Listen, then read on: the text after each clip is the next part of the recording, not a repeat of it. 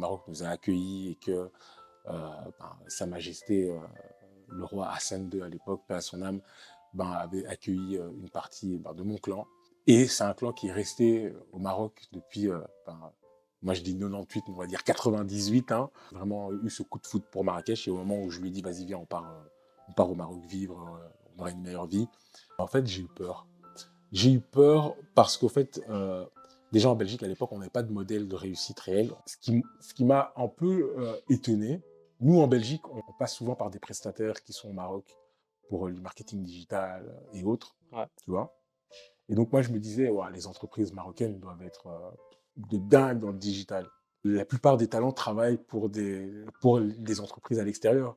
Malheureusement, quand tu scrolles dans tes commentaires, eh ben, le mec qui t'insulte, c'est le truc qui te, s'il y en a qu'un pour cent, et c'est celui que tu vas retenir. Lui, tu le vois, quoi, tu vois. Parce que tu vois, t'es bienvenu, machin, tu vois. Et puis, ouais, rentre chez toi. Tu vois. T'es là, waouh, tu vois. Avec ma femme, on se disait, mais putain, c'est pas possible. En plus, on avait une piscine dans la maison en Belgique. On se disait, mais quelle idée mmh. de se prendre une baraque avec une piscine dans ce pays où on se tape 27 jours de pluie consécutifs. Je crois qu'on est arrivé à Marrakech, le, premier mois, mon fils, il a nagé tous les jours. Salut les amoureux du Maroc, je suis aujourd'hui avec Luigi Rissassi un entrepreneur à succès, amoureux du digital, un artiste, mhm. un papa. Mhm.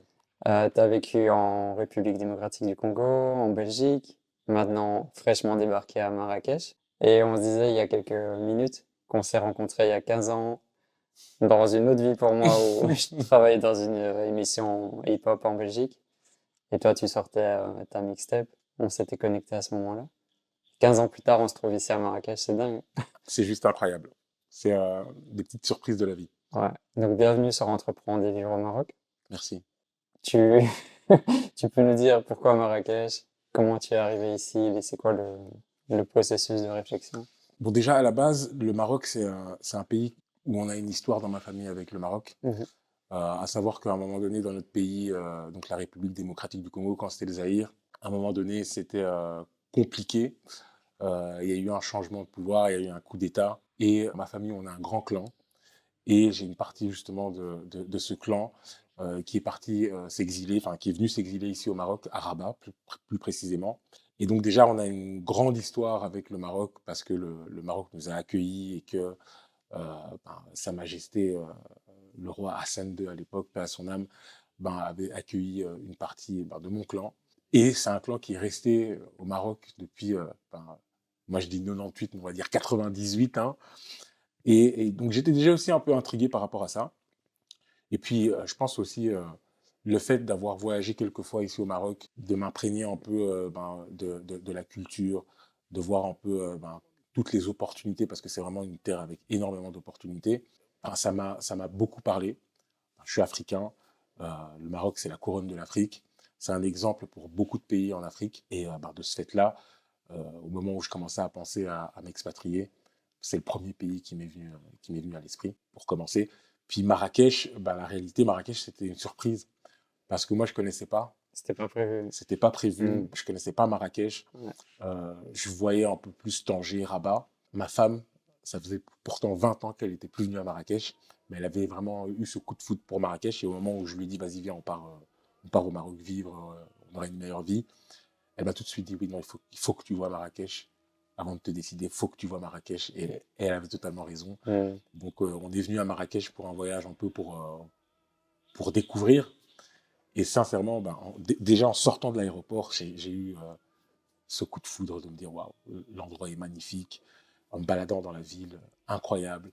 Les Marrakechis, rien à dire, je les ai dans mon cœur, c'est mes frères. Et donc, ben, depuis je pense que dans ma famille, que ce soit moi, ma femme, même mon fils, parce que je me souviens de notre voyage euh, au mois de juin, voyage de repérage, quand on a quitté le Maroc pour retourner en Belgique, il a pleuré.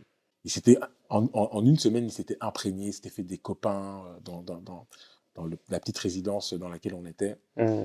Et, euh, et, on a tous eu ce, ce, coup de foudre pour le Maroc. Après, c'est, c'est quelque chose qui est inexplicable d'avoir un coup de foudre pour une ville. C'est vraiment voilà, ça se vit, c'est difficile à expliquer. On parle souvent aussi d'énergie d'un pays, d'une ville. C'est ça que tu as ressenti aussi L'énergie euh, à Marrakech, elle est incroyable. L'énergie en général dans le Maroc, c'est incroyable, mais Marrakech, à chaque fois que je reviens à Marrakech, par exemple, je vais, euh, à Rabat ou à Casa ou à Essaouira dernièrement, j'adore, j'aime, je trouve ça magnifique.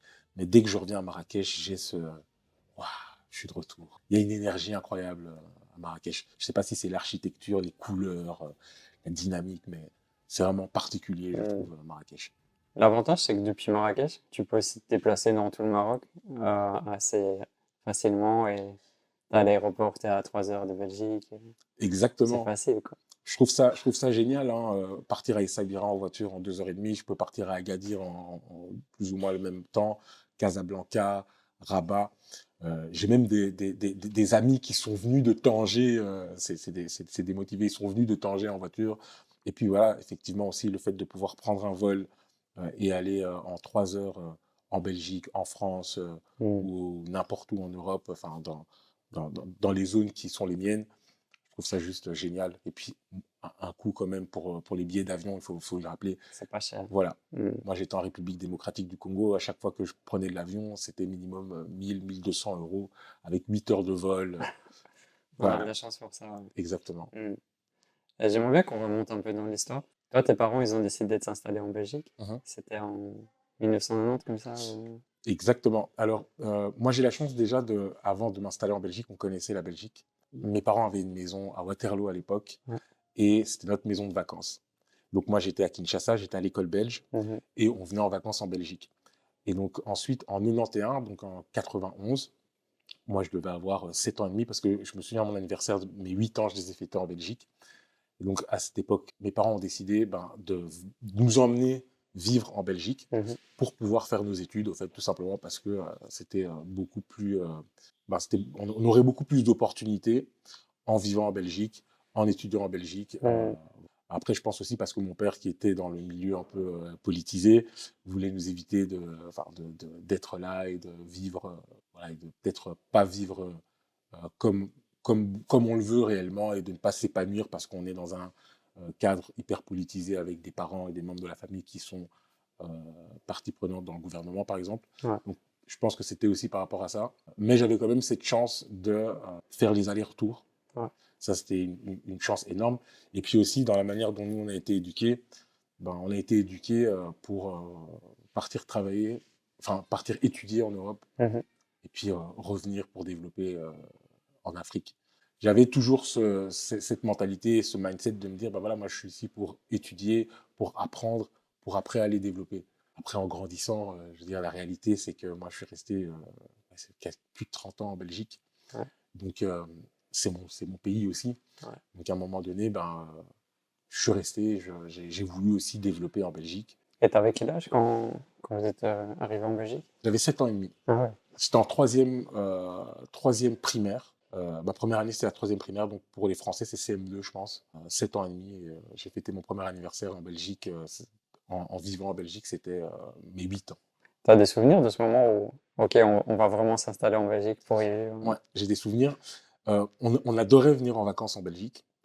Et quand on est venu, on pensait qu'on était en vacances. Et à la place de rentrer, nos parents nous ont dit, ben voilà, vous allez rester étudiant en Belgique. On était hyper contents parce qu'on on, aimait bien ce coin, on était hyper contents.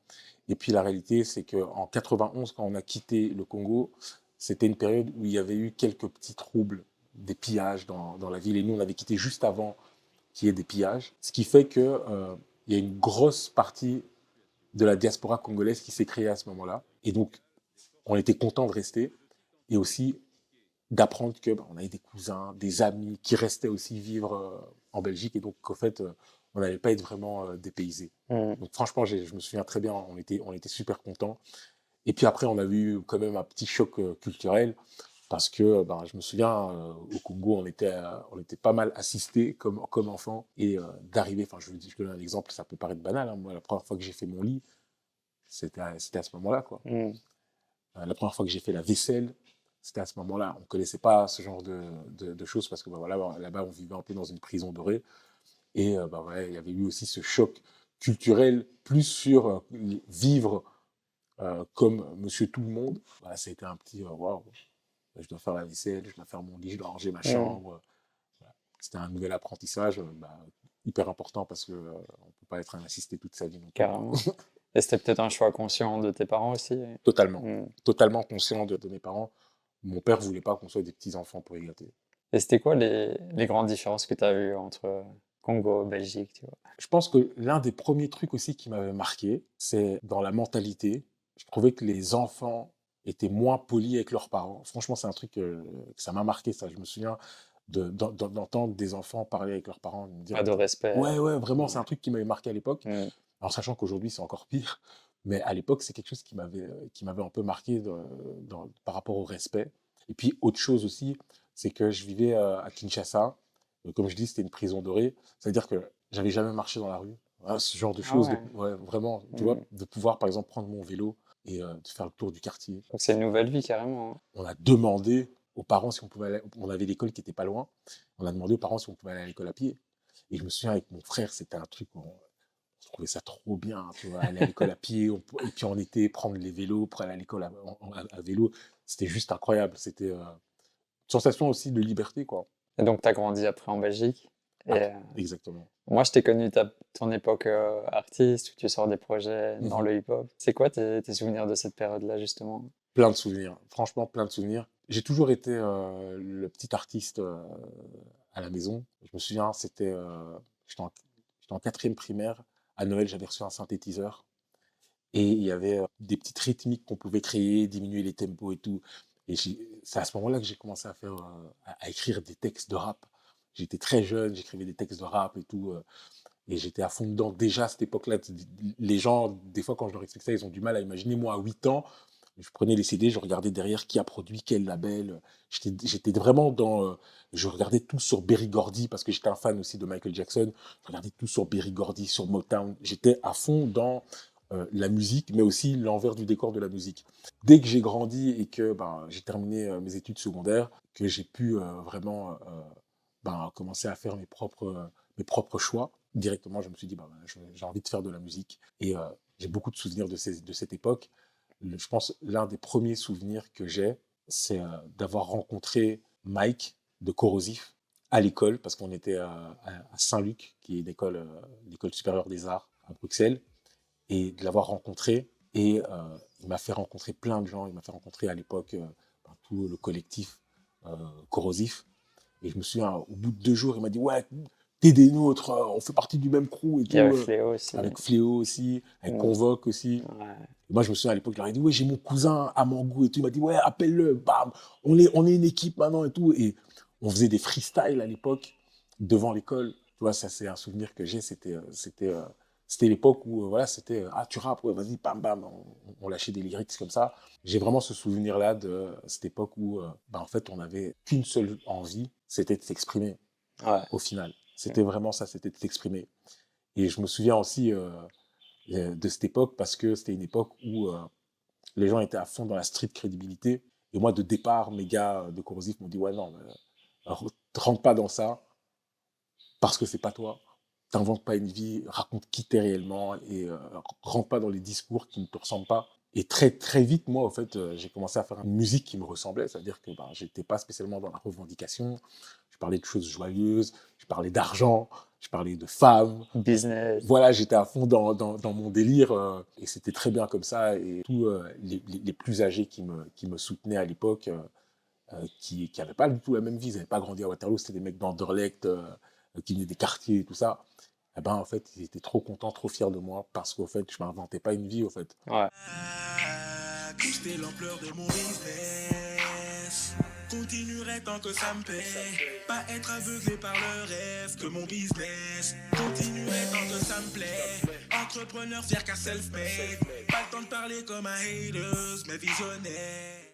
J'étais moi et euh, tout le monde m'a toujours respecté comme ça. Et ça m'avait marqué à l'époque et je m'en souviens très bien. Le rabesh, c'est la plupart sont plus ou moins des copies-collées et ça se ressemblait très fort. Toi, tu étais complètement différent. Même les instrumentales, euh, les sons, les thématiques, la manière de poser, c'était, c'était très frais et très. Euh, j'aimais beaucoup, tu vois, le, le, premier projet. Je pense, euh, et en, toute modestie, après, il y en a plein des, il y en a plein des comme moi, je pense qu'on est le début de ce que le, rap et aujourd'hui, je pense. Parce que quand j'écoute mon projet de l'époque, quand j'écoute la musique qui se fait aujourd'hui, eh ben en fait, on, voilà, on était des avant-gardistes de, de, ce style-là qui est un mmh. peu plus décomplexé et tout ça. Et d'ailleurs, beaucoup de jeunes rappeurs connus et moins connus belges aujourd'hui me disent Ah ouais, à l'époque et tout. Parce qu'on était très. Il y avait de l'électro. Voilà. Et on n'a jamais, on jamais caché ce côté hyper éclectique. Moi, d'ailleurs, je me souviens à l'époque, j'avais un, un, narratif qui était dur. Je disais, je suis pas un rappeur. Euh, ouais, j'étais euh, à fond dans, le truc de, ouais, ne me demande pas de faire des trucs de rappeur. Moi, je, suis, je fais de la musique. Mmh. Euh, j'ai plusieurs influences. Et après, nous, on a toujours été baignés sur le rap américain. Ça aussi, c'est une réalité. Ouais, tu vois, moi, ça tu vois, moi, mes premiers morceaux de rap que j'ai écoutés, tu vois, conscients, c'est des MC Hammer, des trucs comme ça, tu vois. Je me souviens d'ailleurs de, l'époque où je suis arrivé en Belgique, de découvrir le, rap en français avec Benny B. Et j'avais reçu une claque parce que j'aimais bien, moi, à l'époque, Benny B. Et je trouve qu'à l'époque, ils avaient une vibe très américaine. Il y a un son d'ailleurs de Benny B euh, que je n'oublierai jamais ce son. C'est, euh, je me souviens plus du titre, mais c'était Dis-moi, bébé, machin et tout. Le clip tourné à Miami et tout. C'était incroyable. C'était vraiment. Euh, à l'image de, de, de, ce que je pouvais écouter, mais en français. Puis en grandissant, je trouve que moi, quand j'ai commencé à faire de la musique, j'écoutais pas beaucoup de rap français parce que c'était euh, c'était une dynamique euh, qui, euh, ni en termes d'instru, ni en termes de narrative, ça me parlait pas beaucoup. Aujourd'hui, j'écoute plus de rap en français qu'à l'époque parce que je trouve qu'il y a eu quand même un, un, switch. Après, en bien ou en mal, ça, ça c'est au goût de chacun.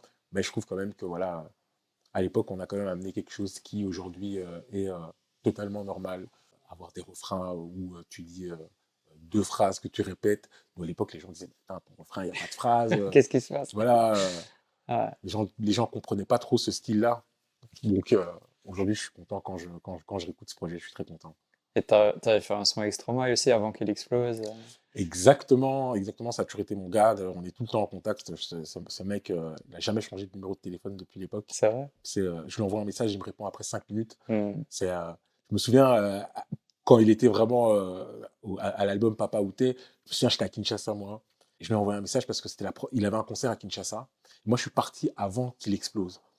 Et donc, moi, j'avais jamais vu, par exemple, un, euh, billboard avec sa tête et tout ça, quoi. Ouais. J'avais pas vécu ce truc-là.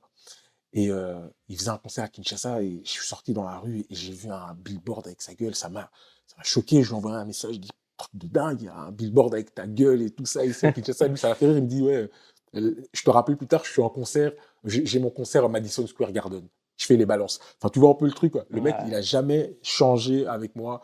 Il a toujours été euh, le même. Euh, il est venu en concert à Kinshasa, il m'a invité euh, à l'hôtel à aller manger avec lui après. je suis revenu vivre ici. on s'est croisés quelques fois. Il m'a filé des vêtements là, de sa marque de vêtements. On a été, on a été prendre un café. Enfin, le mec, il a jamais changé avec moi. C'est quelqu'un que, que, je respecte et que, que j'aime beaucoup. C'est un bel exemple aussi que tu peux partir vraiment du bas et monter très très haut. Énorme. Et c'est pas quand tu es très très haut que c'est le paradis. Hein. Exactement, exactement. C'est franchement, c'est un, super exemple et c'est mm. quelqu'un avec qui j'ai gardé beaucoup de contacts et que, que, que j'apprécie énormément. Même si c'est pas le meilleur de mes amis et que voilà, on se parle, on se souhaite euh, joyeux Noël, euh, on s'envoie des messages, parce qu'on a, on a vraiment gardé des bons contacts je vais forcément passer des étapes de ta vie, mais à un moment, tu as décidé aussi de quitter la Belgique pour euh, partir à Exactement. Euh, c'était quoi à ce moment-là l'idée de, de, revenir dans ton pays? Je pense que bah, c'était après avoir sorti mon projet Buzzoomer. Euh, on était content, franchement, on avait tout fait en indépendant, on avait sorti 2000 CD ou 1000, je sais plus, mais en tout cas, on avait quasiment tout vendu. on avait eu un succès d'estime, on commençait à être aussi euh, pas mal euh, euh, bah, aller de, label en label en France pour voir s'il n'y avait pas moyen de. On voulait une licence à l'époque. Et je pense que vraiment à cette époque-là, et aujourd'hui j'ai moins de mal à le dire qu'à l'époque, bah, en fait j'ai eu peur. J'ai eu peur parce qu'au fait, déjà en Belgique à l'époque, on n'avait pas de modèle de réussite réel. On avait James Dino qui avait signé, mais après c'est aussi un proche, James Dino, avec qui j'ai grandi à Waterloo. Et la tournure de sa carrière, euh, en fait, quand il nous expliquait, en fait, on se rendait compte de ce milieu euh, qui était un milieu impitoyable. C'est un autre monde. Ah ouais, c'est un mm. milieu impitoyable où euh, ça, ça laisse pas trop de place aux personnes qui sont trop faibles, trop empathiques. Humaines. Ouais, voilà, tout simplement. Mm. Et donc, ce truc-là, ça m'avait un peu freiné.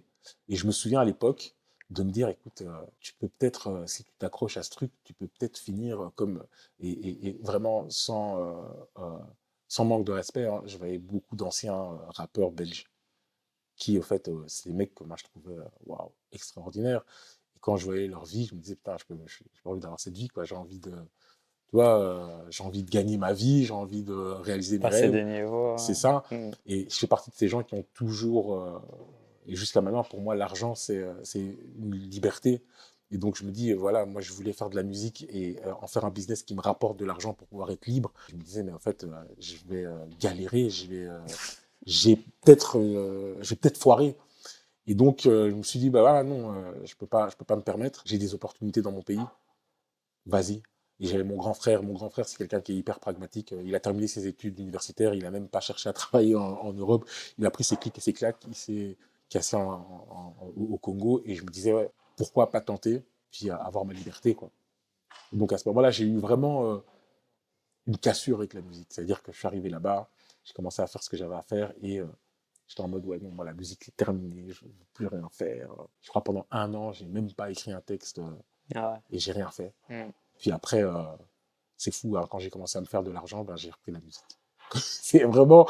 Et, et, je l'ai repris de manière vraiment par passion. C'est ça. Aller en studio par passion, écrire des textes par passion. Et c'est à ce moment-là aussi que j'ai réalisé que voilà, quand on a une passion, bah, en fait, c'est à vie. Hein. Carrément. C'est quelque chose que voilà, moi, je continue à le faire jusqu'à aujourd'hui. Mmh. Mmh.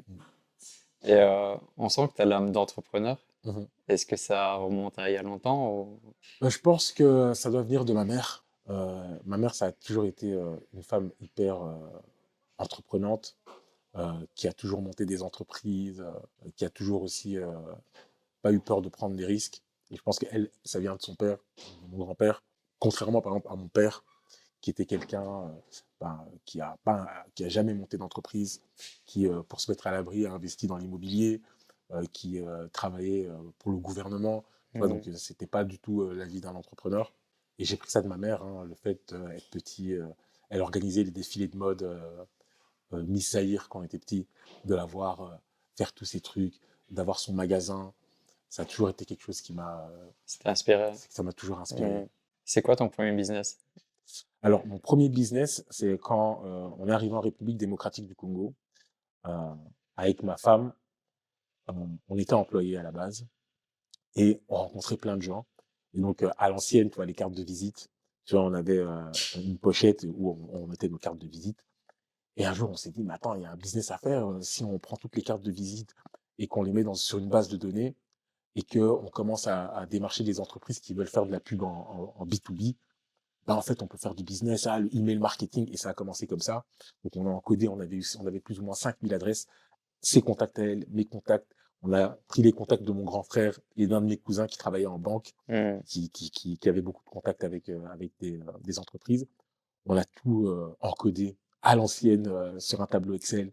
Puis on a trouvé un logiciel d'envoi d'email et on a commencé comme ça à faire payer les entreprises 100 dollars euh, par envoi faire de l'email marketing. Et je me souviens à l'époque, avec, euh, avec ma compagne, on se disait, si on fait un business et que ça nous rapporte 500 dollars en plus par mois, c'est bon. Alhamdulillah, mmh. Eh ben, au final, on, a fait ce business ça a cartonné et moi j'ai démissionné. C'était l'email marketing. Mmh. Est-ce que tu t'intéressais déjà au digital avant ou c'est ce projet qui t'a fait Je m'intéressais déjà au digital même à l'époque de, de, de, la sortie de mon album. Ce qui s'était passé, c'est que euh, ben, en fait, on a tout fait nous-mêmes, en indépendant. Donc on a fait notre site internet. On faisait beaucoup de promotions à l'époque, vraiment à l'ancienne MySpace. Moi, j'ai toujours été un espèce de gros hacker à l'époque parce que j'étais un spécialiste de, J'allais regarder, par exemple, d'ailleurs, euh, je me souviens à l'époque, Stroma et moi, on avait plus ou moins 50 000 abonnés. J'allais regarder dans le compte de Stromae, par exemple, parce qu'en plus, on faisait souvent beaucoup de concerts ensemble. Je regardais les mecs qui mettaient des commentaires et je les contactais. Oui, il y avait des stratégies. Ouais, il y avait des stratégies de dingue. Et je les contactais comme ça, tu vois. Euh, euh, j'ai toujours été dans des, dans, dans, des techniques marketing non conventionnelles. Euh, les réseaux sociaux, à l'époque, je me souviens, en 2006, j'ai un pote à moi, Gilles, du label Pelican Fly, qui m'a dit ouais non il y a un truc qui s'appelle Facebook il faut absolument que tu, sois dedans. Il m'a ouvert mon compte Facebook.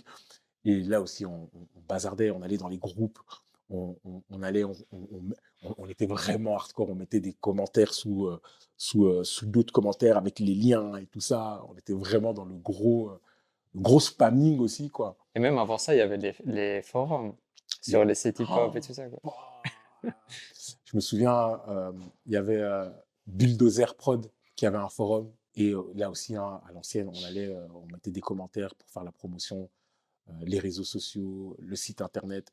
Et je me souviens même quand je regarde aujourd'hui certaines vidéos de l'époque, j'étais à fond dans la promo partout où j'allais. C'était ouais, 3 fois wshadowlouis.com, machin. J'étais à fond dedans. Quand, Donc moi, j'ai toujours été un amoureux ben, du marketing digital, même si à l'époque, ce que je faisais, ben, en fait, c'était pas un métier. Donc moi, je me disais pas qu'un jour, j'allais réellement en faire un métier. Quoi. Mmh.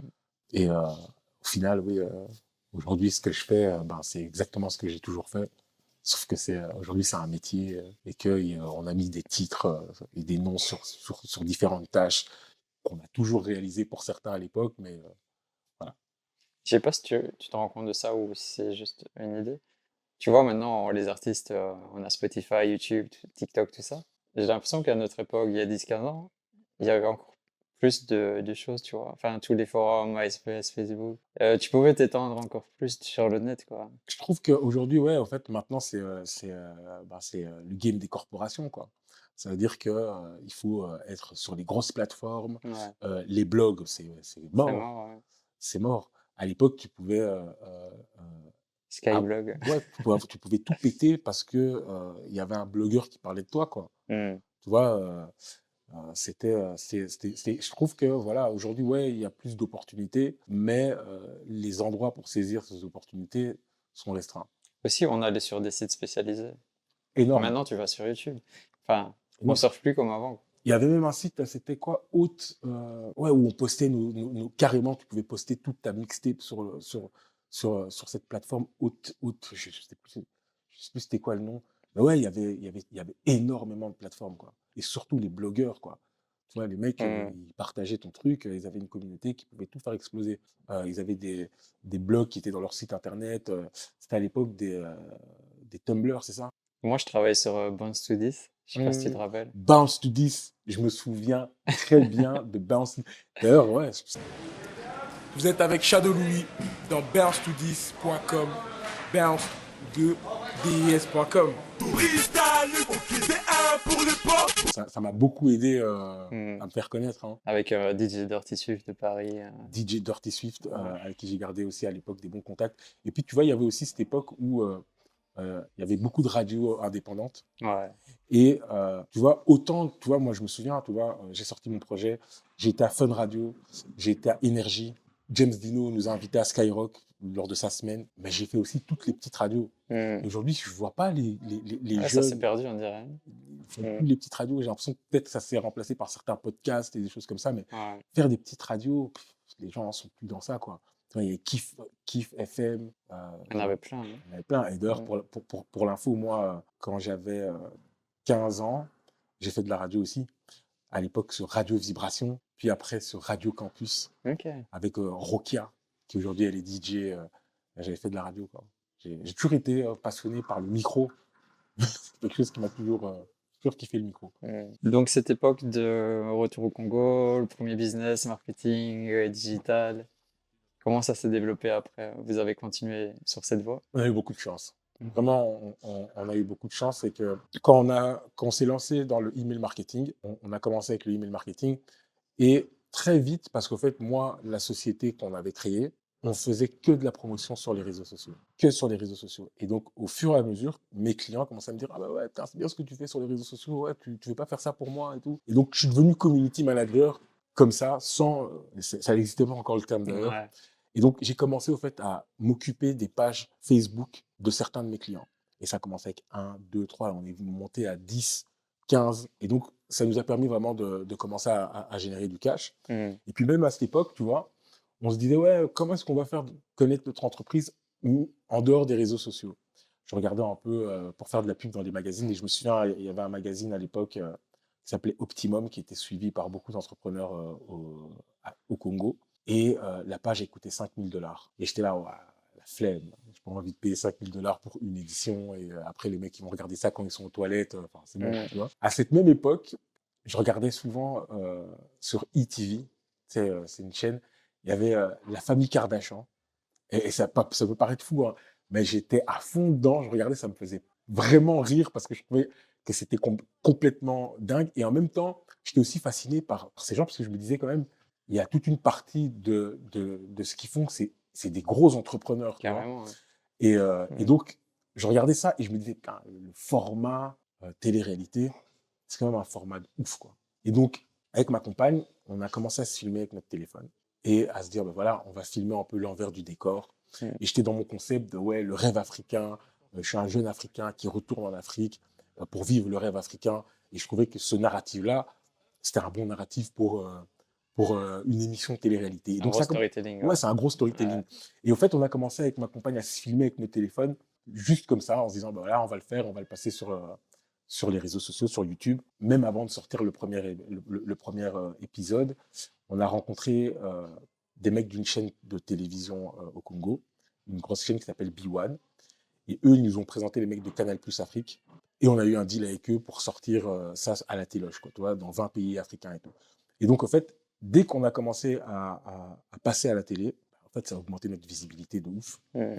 Et donc, on commençait à avoir beaucoup de personnes qui voulaient travailler avec nous, même peut-être pas par rapport à nos compétences, mais parce qu'ils nous trouvaient sympa, que c'était vraiment le chouette storytelling du jeune Congolais qui retourne travailler au Congo, qui est avec une, euh, une, une, femme qui est même pas congolaise, qui est italienne, qui aime aussi le Congo, et on, on, on les voit dans leur aventure euh, au quotidien, euh, en train de struggle, de, de, souffrir pour trouver des nouveaux contrats, on nous voyait en prospection, et donc on a fait trois saisons comme ça. Voilà, c'est comme ça qu'on s'est vraiment fait connaître.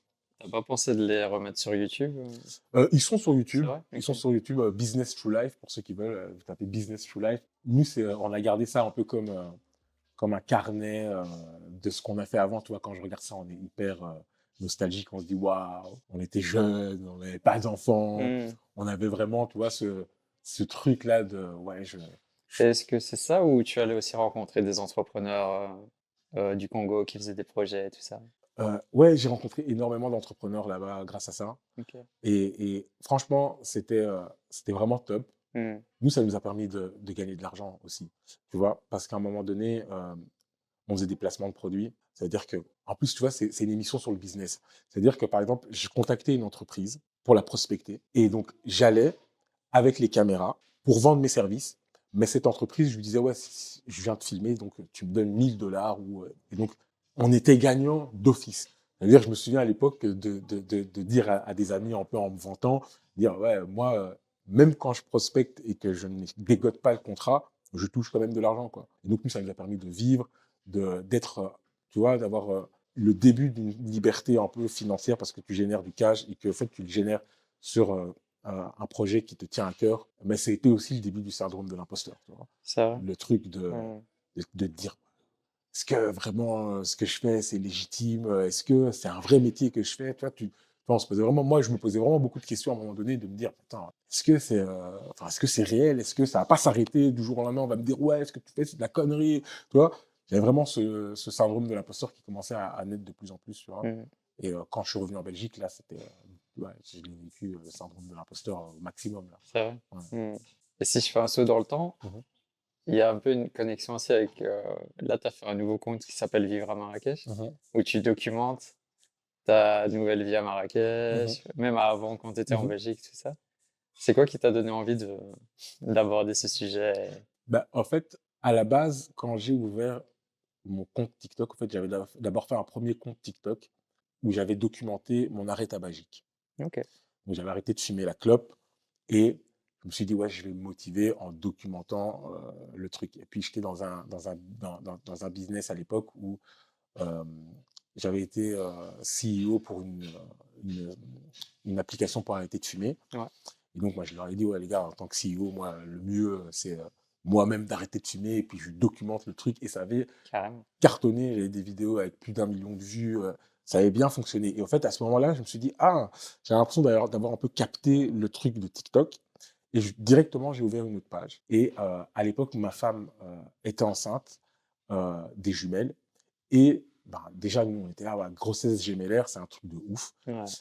J'avais tout essayé déjà sur TikTok, faire des vidéos marketing, machin, ça ça prenait pas en fait. Et là, au moment où l'autre compte avait pris et que j'avais un peu capté ce que les gens attendaient de moi sur TikTok, à savoir que les gens en fait sur TikTok ils veulent que je monte ma gueule, que je voilà que je m'exprime et que en fait mon personnel branding va impacter sur le reste de mes activités. Quand j'avais compris ça, j'ai ouvert cette page et j'ai commencé à documenter d'abord le fait que ben, voilà on allait avoir des jumelles.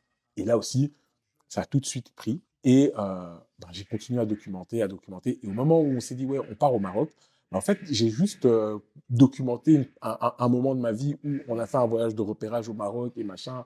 Et j'ai expliqué aux gens que j'avais envie de m'installer au Maroc. Et ça a tout de suite pris. Et puis, à un moment, je me suis dit, ben, au final, la thématique euh, de l'expatriation, et puis c'était. Ça me faisait aussi penser à Business True Life, à ce qu'on avait fait avant. Ouais, carrément. et je me suis dit, bah, en fait, ça peut être quelque chose d'intéressant, d'aider les gens. Et puis, euh, je me souviens, j'avais tapé sur YouTube euh, Vivre à Marrakech, Vivre au Maroc. J'étais tombé sur ta chaîne. J'étais tombé sur la chaîne de Mehdi aussi. Et je me suis, je, m'étais dit, ah bah ouais, il y a des gens qui le font, donc euh, pourquoi, pourquoi je ne le ferais pas Et ça cartonne, les, ces thématiques-là. C'est une, une, thématique qui cartonne. Et puis, tu vois, je trouvais que c'était bien parce que, par exemple, un Mehdi, il est, il, est dans l'immobilier. Et même si c'est la thématique globale de je viens m'installer, mais il y a le prisme de l'immobilier, toi, j'aimais bien aussi parce que Vraiment, tu vois, il y avait tout ce truc de l'installation, les démarches administratives, le toit. Et moi, je me suis dit, ouais, moi, je vais, je vais, je vais le faire différemment. Je vais faire un truc qui, euh, bah, voilà, euh, parle un peu euh, de l'entrepreneuriat, tu vois. et je vais pas me positionner, parce que j'ai toujours eu du mal par rapport à ça, me positionner comme quelqu'un qui donne des leçons, mais je vais juste partager mon expérience. Tu vois les étapes. Voilà. Voici ce que j'ai vécu. Après, vous en faites ce que vous voulez. Mais euh, j'essaie vraiment de ne pas être un donneur de leçons. Et même sur ma chaîne TikTok, les gens qui me disent Ouais, conseille-moi sur ceci, j'en dis Tu sais, il y en a, ils, oublient que moi, ça fait deux mois et demi que je suis à Marrakech. Quoi. Ils me posent des questions Oui, euh, tu penses que je devrais investir? Donc, je, leur dis Ouais, il y a Mehdi, il y a Mehdi euh, qui, qui, est dans l'immobilier. J'envoie le compte. Parce qu'en fait, je me dis Ouais, non, mais moi, je ne suis pas du tout dans le et en plus, ça fait pas, ça fait pas assez longtemps que tu l'as. Après, euh, j'ai du mal avec les gens qui te disent, ouais, dis-moi quel business je peux faire, dis-moi comment. Euh, bah, vas-y, je cherche et euh, c'est pas les autres qui vont me donner la réponse. Ouais, c'est ça. En plus, tu vois, tu sais, c'est pour parler par exemple de Stromae, moi Stromae, m'a fait écouter Alors on danse. Je lui ai mm. dit que c'était pourri. Mm. Tu vois, et souvent on se taquine par rapport à ça. Je dis mais heureusement que tu m'as pas écouté. Non? Et heureusement. Et, et ce truc-là, ça m'a marqué. Ça veut dire qu'aujourd'hui, euh, à chaque fois que je me suis retrouvé dans une situation où je donne mon avis. Des fois, pour blaguer, je dis aux gens, les gars, je suis quand même le gars qui a dit à Stromae qu'à leur danse, c'était pourri, qu'il ne devait pas le sortir. Donc, tu vois, j'ai pas, tu vois, c'est mon avis, il ne tient pas euh, compte de beaucoup de paramètres. En fait, j'ai pas la science infuse, donc j'ai pas, j'ai pas un avis qu'il faut spécialement prendre absolument en compte, euh, tu vois? Mmh. C'est difficile, hein. Mais après, les gens, voilà, ils veulent, ils veulent quand même demander les ressentis. Ouais, Et tu as choisi TikTok, pourquoi tu n'as pas choisi YouTube au début? En 2021 ou 2022, je, bah, plus ou moins au moment du Covid, je me suis rendu juste compte de quelque chose, c'est que TikTok était en train de démarrer. Et je me suis dit, ouais, si je me positionne maintenant, je vais jouir de ce que certaines chaînes YouTube que je voyais à l'époque, ben, elles avaient joui du fait qu'elles étaient là depuis le début, qu'au euh, au moment où l'algorithme nous favorise, parce que on sait comment ça se passe. Il y a un moment donné où mmh. il coupe les vannes, après peut-être pas pour TikTok, c'est une autre politique, où ils coupent les vannes et euh, il faut commencer à payer des pubs et des machins, euh, l'algorithme commence à être un peu compliqué. Je me suis dit, ben, si je me positionne maintenant au début, enfin même si ce n'était pas réellement le début, mais au moment où il n'y a pas tout le monde sur TikTok, où euh, tu as encore des jeunes, parce qu'à 40 ans, on est encore jeune, il y a même des jeunes de 30 ans, 40 ans qui disent, ouais, TikTok, c'est pour les gosses. Comme nous à l'époque, on disait, euh, les gens nous disaient, ouais, Facebook c'est pour les enfants. Il y a eu ça surtout. Facebook c'est pour les enfants. Aujourd'hui, ma mère elle est sur Facebook. Instagram c'est pour les gosses. Aujourd'hui, tout le monde est sur Instagram. Il y a eu ça sur Snapchat. Plein de gens sont sur, sont sur euh, Snapchat. Donc je me suis dit, ouais, TikTok, je vais me positionner au début pour pouvoir ben, jouir au fait de, tout ça et que ben, dans euh, deux ans, trois ans, quatre ans, j'ai créé une communauté plus facilement que ceux qui vont entrer dans, dans quelques années en fait. Et donc c'est comme ça. Hein. Et je me souviens, j'avais écrit sur, sur une feuille un peu des commitments, tu vois, des choses que j'avais envie de réaliser. Et dans ces commitments, il y avait le fait de me lancer sur TikTok, il y avait aussi le fait de me lancer sur YouTube. Mais jusqu'à présent, ben, j'ai jamais réussi à, à, faire des choses qui accrochent sur, sur YouTube. Là, j'aimerais bien lancer ma chaîne Vivre à Marrakech et faire des vlogs sur, ma, sur, sur, ma vie à Marrakech, un peu mon, mon, parcours entrepreneurial. Toujours pas osé le faire. Mmh. Je pense que tu peux aussi exploser sur YouTube avec les bons formats et ton histoire. Après TikTok, je sais pas, est-ce que tu es à l'aise avec la, la, communauté, les gens? Parce que c'est un peu la jungle. Franchement, il y a à boire et à manger. Ouais. Ça veut dire que. Tu gères? Ouais, franchement, euh, et aussi fou que ça puisse paraître, moi, depuis que je suis euh, à Marrakech, chaque semaine, euh, maintenant moins, mais je me souviens, le premier mois, tous les jours, je rencontrais physiquement 4 à 5 personnes de TikTok. Ah ouais. Ça veut dire que j'ai rencontré des, des jeunes qui cherchaient un stage, des jeunes qui cherchaient à travailler, des entrepreneurs qui n'ont pas beaucoup de succès, des entrepreneurs à succès, des patrons de banque. Tu vois, enfin, je veux dire, pas citer le nom de la banque, mais j'ai rencontré un patron d'une banque qui m'a contacté grâce à sa femme et sa fille qui me suivaient sur TikTok. Si comme mon invité, vous avez envie de vous installer au Maroc, d'entreprendre ici, de créer votre projet, nous avons créé différents services pour vous accompagner dans toutes les étapes importantes. Vous pouvez découvrir tous les détails de ces accompagnements, c'est le premier lien dans la description. Voilà, j'ai vraiment rencontré toute forme de personnes, des expats, des locaux, des gens qui veulent s'installer. Il y a vraiment à boire et à manger et je dirais 90% des commentaires que je reçois, même, même, même plus que 90%, bah, c'est des commentaires bienveillants. Euh, c'est des gens qui me disent bienvenue au Maroc, euh, on est content que des gens comme toi investissent au Maroc. Donc il y a vraiment ce truc de ah ouais, ça fait quand même plaisir. Après, euh, il y a 1% de haters, mais malheureusement, quand tu scrolls dans tes commentaires, eh ben, le mec qui t'insulte, c'est le truc qui te. S'il n'y en a qu'un 1%, et c'est celui que tu vas retenir. Lui, tu le vois, quoi, tu vois parce que tu vois, t'es bienvenu, machin, tu vois, et puis ouais, rentre chez toi. Tu vois, tu vois? T'es là, waouh, tu vois? Et, et, même ça, tu vois, j'ai euh, j'ai vraiment appris même à capitaliser sur les haters, tu vois? Oui, tu peux rebondir. Ouais, je capitalise sur les haters. Je me souviens au tout début de mon TikTok, là, j'avais un concept, là, le vendredi, j'en choisissais un, je le ramassais. Après, tu vois, comme euh, je suis pas vraiment un TikToker, tu vois, moi, demain, si j'ai plus personne qui me suit, ça va pas impacter dans ma vie, tu mmh. vois? On est en Belgique, on n'est pas monétisé. donc, je, lui dis toujours, je pense que c'est mieux que je ne sois pas monétisé. Parce que je ne sais pas comment je vais, euh, comment je vais réagir si demain on me dit ouais tu commences, tu commences à gagner de l'argent avec TikTok. Je sais pas, je sais pas si je vais me transformer en, quelqu'un qui fait du contenu euh, clickbait. Mmh. Euh, toi, parce qu'on reste humain, tu vois. si tu fais des vidéos qui, qui, prennent et que tu te dis ah ce mois-ci, je me suis fait 1000 euros grâce à TikTok. Je commence à faire des vidéos mmh. pour faire des vues. Parce que tu as des bons déjà là. Tu vois, et je me mmh. dis, je n'ai pas envie de faire des vidéos pour faire des vues. Je fais des vidéos vraiment. Euh... Je partage. Ouais, je partage, tu vois, sans me dire, ah, ça va me rapporter de l'argent. Si l'argent rentre dans ce truc, mmh. ça, je me connais. Et tu sais, souvent, on fait, euh, on fait des vidéos pour notre audience. Il y en a aussi qui font des vidéos pour leurs haters. Genre une stratégie, tu vois. Tu sais les, les sujets qui fâchent. Tu, tu sais les sujets qui piquent. Et si t'as pas peur des polémiques, tu peux exploser avec ça aussi. Ben, tu sais quoi, franchement, sur, sur euh, TikTok, je me suis rendu compte qu'en en fait, il y a des gens qui, qui, rentrent dans des polémiques pour rien. J'ai une vidéo où je suis au McDo, où je dis, putain, les gars, et tout, euh, je suis en train de manger un Giant et tout, euh, dédicace toutes les personnes qui ont mangé des fiches toute leur life, tu vois. et il y a quand même des gens qui sont venus me dire, ouais, tu crois que le Maroc, c'est inviter des gens à aller au McDo Je sais, mais non, mais les gars, vous savez bien que la plupart des musulmans, ils n'ont pas mangé de Giant, quoi. Tu vois Donc, je fais une vidéo pour représenter, pour dire, ouais, les gars, si tu viens au Maroc, tu vas goûter Giant. Tu, vas voir le goût du Giant, tu vois. Mmh. Chose que tu ne connais pas, tu vois. C'est un peu pour rigoler, quoi. Il y a toujours quelqu'un qui va mal rebondir. Bah, je fais une vidéo où je dis que j'aime le Maroc, que je suis super bien accueilli. Il y a toujours sur 500 commentaires, tu en auras toujours un qui va te dire ouais, pourquoi tu vas inviter tous les immigrés à venir au Maroc Il y a toujours un qui va interpréter en mal, tu vois? Donc au final, qu'est-ce qui est une vidéo pour les haters? Je sais même plus au fait. En fait, quoi que tu fasses, tous les médias, il y a toujours ce petit pourcentage. Il y a toujours ce passer par-dessus, rester concentré sur Exactement. la valeur que tu apportes. Exactement. Et la masse silencieuse, c'est eux qui te soutiennent, mais on les entend pas toujours, tu vois. On les entend pas toujours. Après, franchement, je trouve que sur TikTok, j'ai quand même des amis, parce que le terme follower, je sais pas trop, ça me fait un peu bizarre. Je crois que j'étais tellement dégoûté des, influenceurs et de, leur euh, lexique que j'essaye d'éviter euh, certains termes, mais moi j'appelle ça des amis. Même si on se connaît pas plus que ça, mais ça reste des amis. eh ben, ils sont super engagés. Ils commentent, ils likent énormément. J'ai beaucoup de commentaires sur mes vidéos. À chaque fois qu'il y a un haters, eh ben, il y a toujours quelqu'un qui va recadrer. donc, ça, je trouve ça, je trouve ça cool. Et je me souviens quand je me suis lancé au début sur TikTok avec la chaîne pour arrêter de fumer, franchement, les gens, ils étaient tous bienveillants. Là, ah, par contre, là, j'avais pas eu un seul euh, commentaire désagréable. Quoi. Mmh. Que des gens bienveillants, c'était euh, Alice au pays des merveilles. Quoi.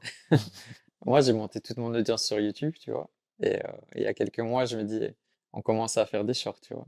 Je me dis, OK, on va, on va tester TikTok, de poster nos shorts, puisque c'est le même format. Le même format. j'ai tenu deux semaines. C'est vrai? Et ouais, mais j'ai jamais vu autant de haine et de, des trucs, what the fuck, tu vois. Enfin, c'était pas moi qui étais visé, c'était mes invités. Et je me dis, je peux pas laisser ça, tu vois. C'est l'image des gens aussi. Et euh, voilà, je suis j'ai mis un, un, doigt de pied dans TikTok, mais je suis vite reparti. Ah ben, tu sais quoi, moi j'ai posté tous mes TikTok sur YouTube en short.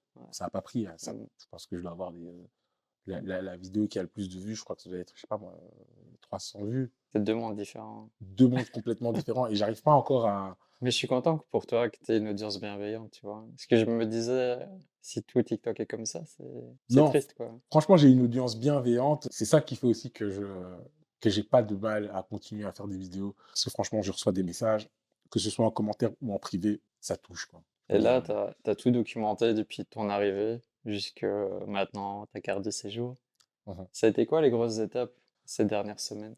Je pense que c'est déjà le fait de s'installer, de trouver un peu ses marques. Mine de rien, tu vois, aujourd'hui, quelqu'un qui s'installerait et qui, qui, veut vraiment immigrer ici, je lui dirais de, de, de, rentrer dans les démarches administratives beaucoup plus tôt. S'il peut être accompagné, de ne pas hésiter. Chose que moi, à l'époque, je me disais, bah, je être accompagné. Enfin, je comprenais pas trop, toi. Euh, aujourd'hui, si c'était à refaire, je serais, euh, je, serais accompagné. Et puis, euh, de le faire assez tôt. Les grosses étapes, c'était ça. Hein. Moi, dans les grosses étapes, c'était aussi trouver des personnes avec qui travailler. Parce que je suis venu, j'ai délocalisé une entreprise qui était en Belgique. Je l'ai montée ici, donc il fallait que je, trouve les personnes avec qui j'allais travailler, l'équipe qui allait exécuter avec moi.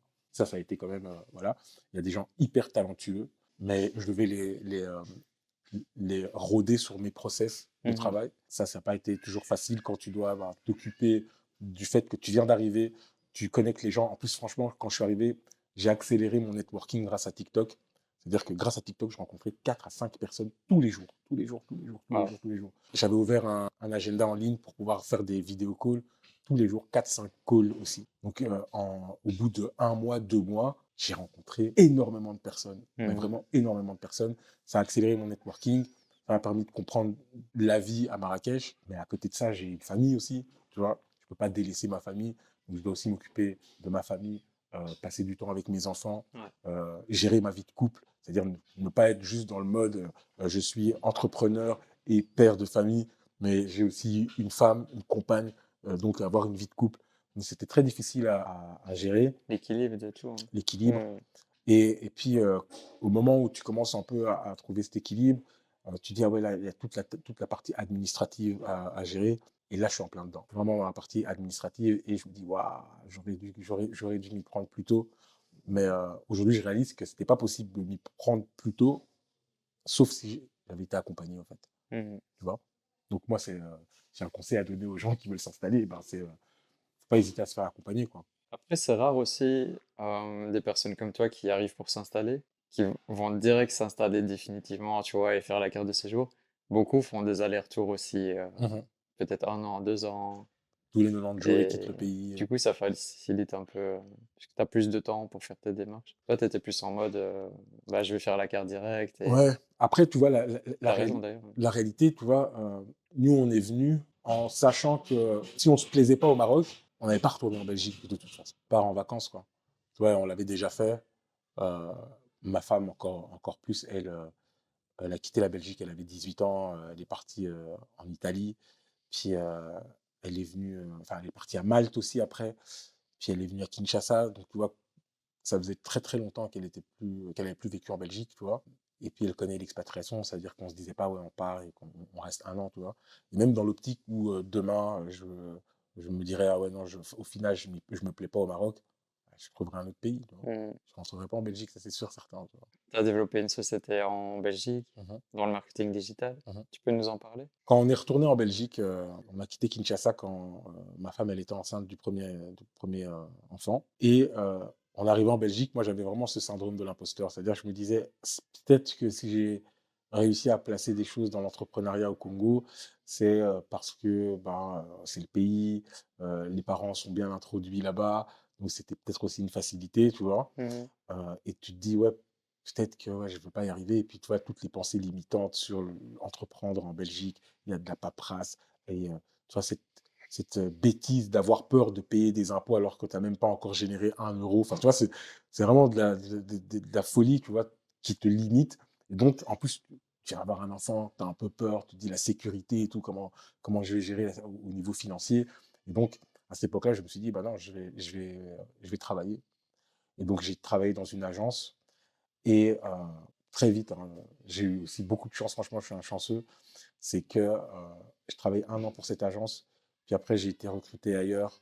Et en fait, pendant de 2018 à 2020, j'ai fait trois employeurs différents. Mais à chaque fois, je, tapais, je, tapais dans les, dans les prix. Quoi, tu vois je disais, ouais, je veux ça comme salaire. Et à chaque fois, ils acceptaient. C'était juste une folie jusqu'à un dernier emploi où j'étais directeur marketing. J'étais super bien payé, tu vois. Mmh. Et puis après, il y a eu le Covid. Et là, un peu avant le Covid, en tant que directeur marketing, je faisais de la consultance pour un ami à moi, Basile, qui justement à l'époque, je faisais de la musique avec lui, qui était DJ Phillies de, de, Ultime Team à l'époque. Donc Basile qui, lui, avait repris la, la, boîte de son père, qui est une boîte qui est dans le textile et le packaging. Et donc, je faisais de la consultance pour lui en marketing. Et il me charriait, il me disait, ouais, vas-y, viens bien bosser avec moi, viens bosser avec moi. Et donc, il y a eu le Covid. Euh, évidemment, les coûts qu'on coupe en premier euh, dans les entreprises, bah, c'est euh, marketing, voilà. Moi, j'avais un gros salaire en plus, donc pense qu'ils ont respiré en coupant, mmh. en coupant ce, salaire-là. Incroyable, c'est vraiment, je, Dieu est grand, comme on dit, parce que le jour où je me suis fait virer, tu sais, tu te fais virer, tu es un peu gêné, tu ne le dis pas directement, tu vois. Mmh. Donc, tu es chez toi, l'air de rien, mais en fait, tu t'es fait virer, quoi, tu vois. Basile m'appelle et il me dit, ouais, euh, vas-y et tout, euh, faut que tu quittes là où tu bosses, euh, faut qu'on bosse ensemble, franchement, j'ai trop besoin de toi, bro, et tout. Je lui dis, tu vas jamais croire ce que je veux dire, je viens de me faire virer, mec. Il me dit, mais tant mieux, vas-y, tout, viens bosser avec moi et tout. Et tout de suite, il me dit, ouais, mais par contre, bro, tu peux pas être mon employé, hein. Il fait, voilà, il faut que tu te mettes en indépendant, tu vas voir, tu vas mieux t'en sortir, machin. il m'a un peu démystifié ce truc de, ouais, les impôts, les machins, les, il, vraiment, il m'a vraiment démystifié le, truc. Et donc, c'est comme ça que je me suis remis tout de suite après le Covid, au mois de. Enfin, après m'être fait virer, donc c'était début avril. Et ben, je me suis mis en indépendant. Et c'est comme ça que j'ai relancé mon petit business en, marketing digital. Quoi. Mais c'est vrai que ça fait peur parce qu'en Belgique, on n'a pas le statut auto-entrepreneur comme en France qui facilite beaucoup les choses, tu mmh vois. Là-bas, tu payes direct. Ouais, tu sautes dedans direct. Là-bas, c'est. Il n'y a pas d'étapes. Exactement. Après, tu vois, j'avais et j'ai toujours un business model qui est ben, de travailler avec des entreprises sur, sur du long terme. Je ne mmh fais pas de one shot. je travaille sur du long terme avec des filles mensuelles qui me permettent au fait de savoir, OK, là, je vais gagner autant avec ce client chaque mois euh, sur un contrat sur un an euh, minimum. Quoi. Et tu fais quoi concrètement avec ce business? Bah, En fait, on est dans l'inbound marketing. Mmh donc, de manière très pragmatique, nous, on génère des leads, donc des contacts qualifiés pour les entreprises. Et ces contacts qualifiés, on les génère en mettant en place des actions marketing diverses et variées.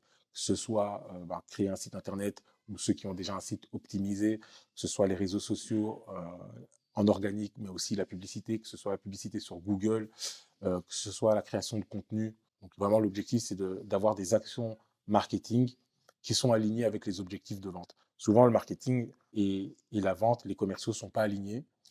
Euh, tu vas dans une entreprise, tu demandes au directeur marketing c'est quoi son objectif. Il va dire ouais, Moi, cette année, on passe de 3 000 à 5 000 visites par mois chez le directeur marketing, il te dit, ouais, cette année, nous, on passe de 1 million à 1,2 million. Ou il te dit, ouais, nous, on passe de, de, 100 à 120 clients. Tu dis, les gars, vous n'avez même pas le. vous n'exprimez même pas l'objectif de la même manière, donc c'est pas aligné. Donc c'est vraiment dans, le but d'aligner les actions marketing avec les objectifs de vente, d'être hyper pragmatique avec un marketing qui, euh, qui est basé sur les résultats, sur le retour sur investissement. Quoi. Toi, c'est ton kiff aussi, ça, le marketing? En fait, je suis tombé dans les datas, vraiment euh, sans m'en rendre compte, tu vois, sur le fait de pouvoir dire, ah ben voilà, j'ai fait une action, et cette action, je peux traquer les résultats et me dire, ben voilà, cette action-là a ramené autant de, de, leads qualifiés, donc de contacts qualifiés. Ensuite, comme je suis aligné avec euh, la vente, je sais que dans les contacts qualifiés, il y a eu autant qui ont été convertis ou transformés en clients. Qui dit client dit du cash. Donc, je peux te dire que mes actions ont rapporté autant. Je pense aussi, c'est d'être confronté à des, à des, à des CEO qui, euh, à un moment donné, euh, eux, ils sont pas dans notre jargon marketing, tu vois. Quand tu as un reporting à faire un CEO et que tu lui dis, ouais, on a fait 5000 visites YouTube, ça ne parle pas, quoi, tu vois. Et d'avoir vraiment ramassé, dans, dans, dans, dans, ma tronche euh, des, des, phrases du style, je paye pas mes salaires avec des vues, ou je paye pas mes salaires avec des likes. En fait, tu te rends compte qu'en fait, ouais, non, je dois aller plus loin dans ma démarche et, vraiment faire comprendre c'est quoi mon apport en termes de croissance, euh, que ce soit augmentation du nombre de clients, que ce soit euh, quels sont les, comment est-ce que je peux quantifier les opportunités? Par exemple, tu sais, tu génères des contacts qualifiés, euh, 100 contacts qualifiés par exemple pour un client. Tu sais que ce client, euh, en moyenne, un client, c'est, euh, je sais pas, 100 euros, je dis n'importe quoi. Tu as rapporté 100 contacts qualifiés. Tu peux lui dire, ouais, là, je t'ai ramené autant d'euros d'opportunités. Après, c'est à toi de transformer ces opportunités. Mais toi, tu, tu, dis ça à quelqu'un, tu parles son langage, enfin, un patron d'entreprise qui mmh. parle son langage, tu vois. C'est de l'or, en fait. Et je vois des fois passer des commentaires. Euh, on dirait qu'une partie des gens ne sont pas conscients de tout ce potentiel d'Internet et des réseaux. Tu peux gagner beaucoup d'argent. Bah, moi, moi j'ai toujours un choc. C'est quand j'ai commencé ce métier, j'étais conscient que c'était quelque chose de nouveau. Mmh. Et donc, j'étais conscient qu'il y avait une partie de mon travail qui était de faire de l'évangélisation un peu, tu vois, et de montrer aux personnes pourquoi c'est important.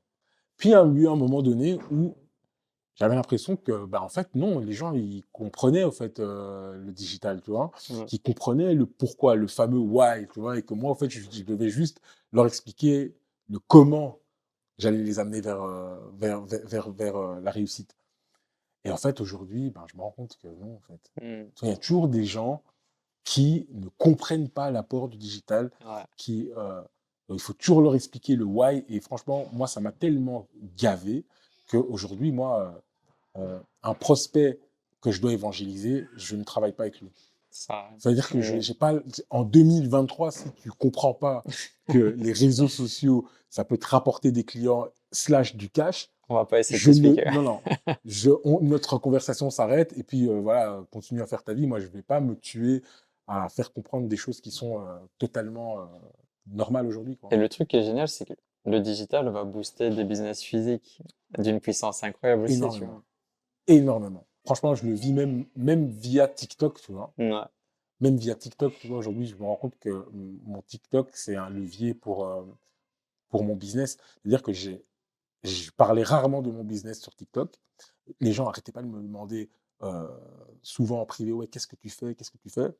Et un jour, j'ai fait une vidéo où je dis, bon voilà, vous me, demandez souvent ce que je fais, voici ce que je fais. Je fais de l'oseille. Depuis, j'ai que des gens qui me contactent ouais pour euh, que je les aide dans, dans, dans, dans leur marketing, tu vois. Mmh.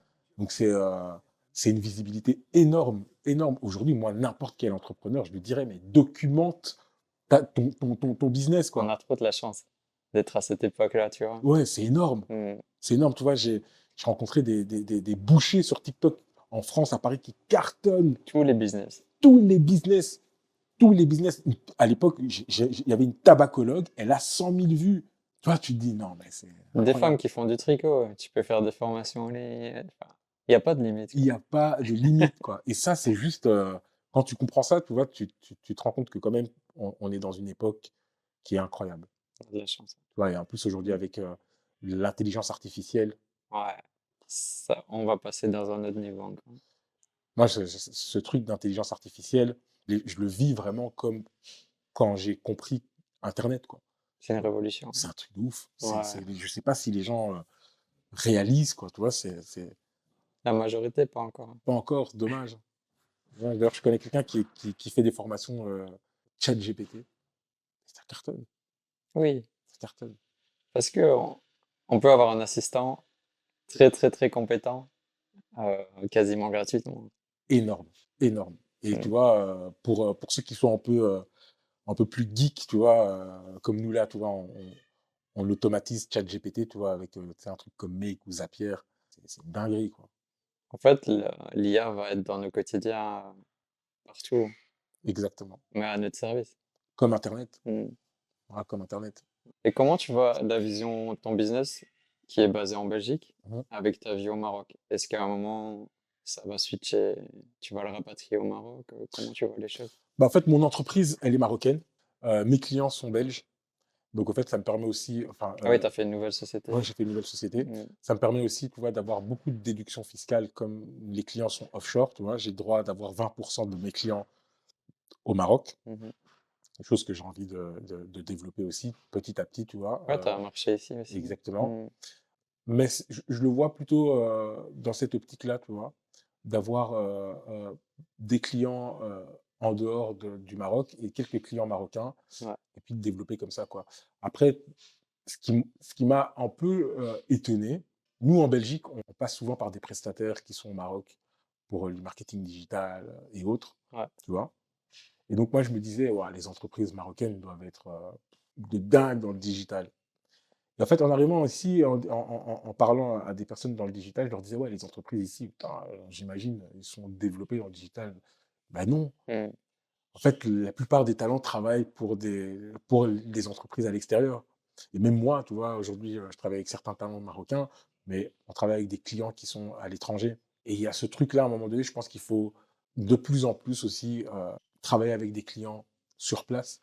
Mais il y a un travail d'évangélisation aussi à faire. Et moi, c'est ça aussi qui me. Faut que je, faut que je me redonne le courage, tu vois, d'évangéliser. Euh, j'ai essayé, hein, franchement, en faisant des chaînes YouTube euh, où je parlais, euh, tu vois, j'avais fait une chaîne YouTube qui portait le nom de mon entreprise, Growth Attack. Tu faisais des podcasts aussi. Ouais, mais ça n'a jamais pris. Tu vois, ça n'a jamais pris. Ça reste une niche, hein. Tu vois, ouais, je pense que peut-être je suis trop dans mon truc, tu vois, et mmh. que je réalise pas, en fait, que c'est vraiment une petite niche. Ouais. Mais ça n'a jamais pris, tu vois. Et à un moment donné, quand tu fais des efforts, tu fais des efforts, tu vois que ça prend pas, tu dis peut-être que c'est pas, je suis pas dans le bon truc, quoi, tu vois? Et aujourd'hui, je me dis, j'ai vraiment l'impression que moi, euh, parce que ça dépend des personnes, parce que je te jure, j'ai vu des gens euh, parler de la même thématique que moi, mmh. ils cartonnent, tu vois? Même sur LinkedIn, j'ai vu des mecs euh, parler de la même thématique que moi, et je l'ai essayé aussi sur LinkedIn. on a les mêmes sujets, pourtant j'ai 10 000 abonnés sur LinkedIn, mais ça prend pas, tu vois? J'ai l'impression que moi, avec la personnalité que j'ai, euh, c'est mon personal branding qui va, et qui d'ailleurs c'est le cas aujourd'hui, c'est mon personal branding qui aide à ce que les gens s'intéressent à mon business. Toi, ils veulent voir ma gueule, parler de choses de la vie, euh, même des fois montrer mon lifestyle. Ils veulent voir ça en premier, avec moi. Mmh c'est pas comme ça avec tout le monde, hein, tu vois? Mais avec moi, avec ce que je dégage, j'ai l'impression que c'est ça qu'ils veulent en premier. C'est euh, voir que voilà, que tu as une belle maison, que que tu fais une vidéo où tu parles de, de, de, oui, voilà, j'essaie d'ouvrir une entreprise, mais tu sais, de manière très décomplexée, tu vois. Et c'est ça qui amène les gens à un moment donné à se dire, ah, mais tu fais quoi? Ah, tu fais ça, mais ça pourrait m'intéresser, tu vois. C'est ça, en fait. Avec moi. Bah là, t'as trouvé. Ouais, là, je pense avoir trouvé le truc. Non, je disais, moi, il y a une vidéo de, de ton contenu qui m'a aidé à mort.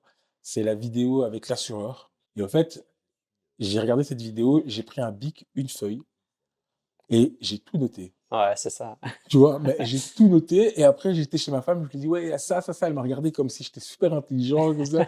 et je lui ai dit, non, mais regarde, j'ai regardé cette vidéo qui explique et tout. Tu vois, mais super bien expliqué. Tu vois, ça te permet vraiment de, tu vois, d'avoir des bonnes informations, tu vois. Et, je me souviens même de, de, de, me dire, bah, en fait, c'est ça que les gens ils cherchent, tu vois. Ça répond à une vraie demande, tu vois. C'est, euh, voilà. Et au final, c'est pour ça que je pense que ta chaîne, elle cartonne, tu vois parce qu'en fait, tu partages des choses que, que, les gens veulent voir, euh, que ce soit en termes d'information, que ce soit aussi dans la vie de, différents entrepreneurs.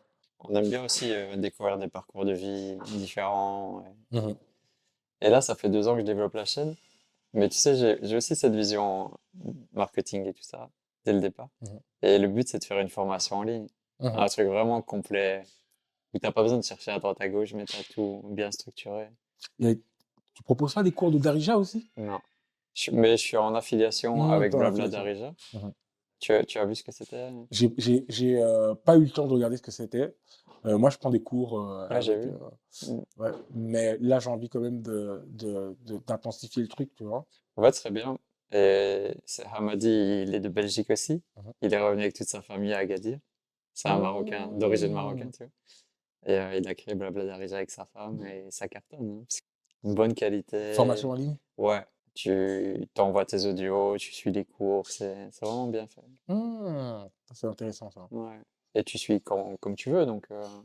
à ton rythme. Pas comme avec un prof. Mmh et c'est quoi ta vision là pour les prochains mois au Maroc? D'un point de vue professionnel, d'abord, je pense que c'est d'augmenter mon staff parce que j'ai des, nouvelles opportunités que, que j'ai envie de me créer. Donc pour ça, j'ai besoin d'augmenter mon staff, de, les faire évoluer aussi en termes de compétences, mon, staff. Vraiment d'atteindre aussi mon quota de 20% de clients marocains. J'ai envie de travailler avec des clients marocains. Tu peux, D'un point de vue un peu plus privé, cette année, on va découvrir le Maroc avec ma famille. Mmh. Il y a trop de coins à découvrir. Faut que tu viennes dans le sud aussi. Je vais te donner quelques. Darla, franchement, toi, nous, Darla, c'est on, trouve le lieu magnifique. On a envie d'aller en vacances à Darla, on a envie d'aller à Ifran faire du ski. Euh, j'ai envie que mes, mon fils et ma femme aussi découvrent Tanger, Asila. Euh, le désert aussi. Hein. Le désert. Mm. D'aller aussi ici, juste simplement à Ouarzazate, à Agadir. Toi, cette année, on s'est dit vraiment, euh, on part en vacances dans le Maroc. On découvre le Maroc. Aller à Meknès. Après, tu sais, les gens qui vivent à Marrakech, c'est souvent l'été que tu visites le Maroc parce qu'il fait tellement chaud. Vous êtes arrivé à la fin de l'été, donc c'est la, la, fin de l'été. La meilleure période, ça commence maintenant. De Marrakech. On est arrivé, on a quand même mangé le 50 degrés. Ah oui. On l'a quand même bien, on l'a quand même bien, bien, bien mangé, mais euh, au moment où on est arrivé en Belgique, on avait eu 27 jours consécutifs de pluie. La Belgique. Frère, c'était. Euh, avec ma femme, on se disait, mais putain, c'est pas possible. En plus, on avait une piscine dans la maison en Belgique. On se disait, mais quelle idée mmh de se prendre une baraque avec une piscine dans ce pays où on se tape 27 jours de pluie consécutifs. je crois qu'on est arrivé à Marrakech, le premier mois, mon fils, il a nagé tous les jours. On s'est dit, ouais, même là, on a, on a déjà rentabilisé la piscine. Par rapport à la Belgique, on a tout rentabilisé. Et ouais, donc il y a ce truc-là de découvrir le Maroc. Euh, Mais Marrakech en octobre-novembre, c'est, c'est le top, quoi. C'est bien, hein, la mm. température, c'est gai. Et puis, euh, le, dans les objectifs aussi, c'est d'apprendre euh, le darija. C'est, pour moi, c'est, c'est, tu peux pas vivre dans un pays si Si tu parles pas un minimum la langue, quoi. Et après, comme j'aime bien la langue, euh, l'arabe, euh, j'aurais plus facile à apprendre. Et, euh, et, j'ai envie d'accélérer le truc, quoi. Je suis quelqu'un qui veut tout, de suite. Donc là, je vais me mettre à fond, accélérer pour, pouvoir vraiment apprendre et, discuter avec un maximum de personnes pour pouvoir vraiment. J'ai envie que dans un an, je puisse commencer déjà à parler vraiment d'origine, quoi. Faut que tu rejoignes euh, Blabla hein. C'est vrai? Je vais t'envoyer le ah lien. Bah, franchement, euh, c'est vraiment super efficace. Ouais. c'est une nécessité. Chaque fois que tu vas acheter un truc dehors, ouais, essaie de, le dire en arabe. Exactement. Hein. Les chiffres, tout. Mmh en fait, juste d'avoir la base, c'est. Les chiffres, les, euh, certaines phrases un peu classiques, tu vois. Mmh. Après, tu vois, le fait de vivre ici, je trouve que, tu vois, quand les gens parlent maintenant, je reconnais de plus en plus les mots. Moi, je comprends beaucoup plus que de parler. Ouais. C'est plus facile. Ah, mais ça fait, ça fait combien de temps là maintenant? Presque 10 ans. Hein. Waouh 2024, ça fera 10 ans. Tu retournes encore de temps en temps en Belgique? Ouais, mais de moins en moins. Je vais juste pour voir ma, ma famille. tu vois. Moi, tu vois, j'y retourne euh, une fois par mois. Par exemple, là, la semaine prochaine, je pars en Belgique. Mais euh, je reste trois jours. Quoi. Je peux pas, j'arrive pas en fait. Moi, dès que j'arrive, je veux repartir. Ouais, je déprime, mais vraiment, je, tu vois, je, je déprime, tu vois. C'est, euh Et quand tu as la carte de séjour, encore moins de raison d'y retourner. Quoi. Exactement. Mmh. C'est comme ma femme, je disais, ouais, attends, ça va être un peu serré pour la carte de séjour. Euh, faut que tu te prennes un vol euh, ou qu'on parte avec toute la famille et tout. Elle me dit, ouais, ok. Je dis, quoi, on se prend un vol Bruxelles Elle m'a regardé, tu sais, mais t'es un malade. Qu'est-ce qu'on va aller faire en Belgique, tu vois? J'étais, ah ouais, t'as raison. Parce qu'il faut faire attention de ne pas dépasser les 90 jours. exactement. Mmh. Ça, vraiment. Mais après, nous, on a déposé notre dossier, donc là, ça va. Quoi. Bah, merci pour cet échange. C'est moi qui te remercie. Je pense qu'on pourra encore discuter deux heures, mais. oui, vraiment, quoi. C'était cool de te revoir et euh, bah voilà, si, si tu as besoin de quoi que ce soit, n'hésite pas. Merci, merci beaucoup. C'est mm. cool, ça fait plaisir. Où est-ce qu'on peut te retrouver sur Internet, sur les réseaux? Euh, bah, Sur TikTok, euh, vous tapez Vivre à Marrakech, vous allez tomber sur mon TikTok. Instagram, j'ai aussi ouvert un Instagram Vivre à Marrakech. Et puis sinon, franchement, vous tapez Luigi Rissassi sur, sur votre petite barre Google vous allez avoir plein, plein, plein de choses par rapport à moi, même par rapport à l'époque Business to Life, il y a tout qui est, euh, il y a tout qui est encore là. Quoi. Et on vous met tous les liens dans la description. Donc, euh, à bientôt. À bientôt, merci, à toi. J'espère que vous avez apprécié ce nouvel entretien d'entreprendre et vivre au Maroc. Si vous avez vous aussi ce rêve de vous installer au Maroc, j'ai créé une mini formation gratuite pour vous accompagner sur ce chemin. Donc c'est une formation par email. Vous allez recevoir un conseil pratique chaque jour durant 7 jours. Pour accéder à cette mini formation et recevoir votre premier conseil maintenant, vous trouverez le lien dans la description de la vidéo.